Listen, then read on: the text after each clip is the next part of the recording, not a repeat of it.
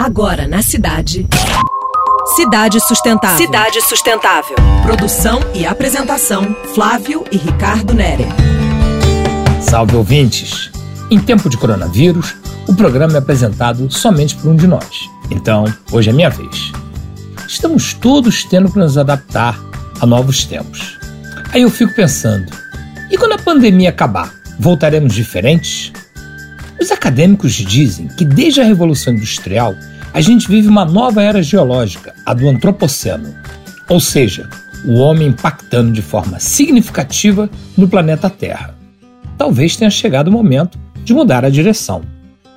Tem alguns exemplos recentes. Outro dia, minha mulher recebeu uma imagem atual do Peró, praia em Cabo Frio, que ela passou muitas férias na infância. Água verde, areia branquinha, nenhuma latinha de cerveja ou outra porcaria deixada na praia. Um amigo meu que mora em São Paulo diz que pela primeira vez dá para ver de Pinheiros, bairro nobre da Zona Oeste, a Serra da Cantareira, no norte de Sampa.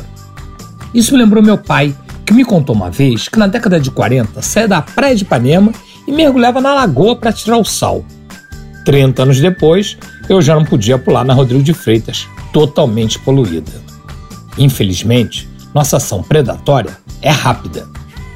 O canadense McLuhan aquele do conceito de aldeia global, tinha uma frase muito interessante: Não há passageiros na espaçonave Terra, somos todos tripulantes.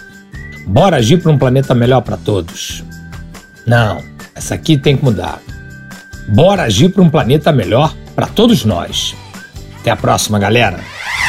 Você acabou de ouvir Cidade Sustentável. Sua dose semanal de sustentabilidade.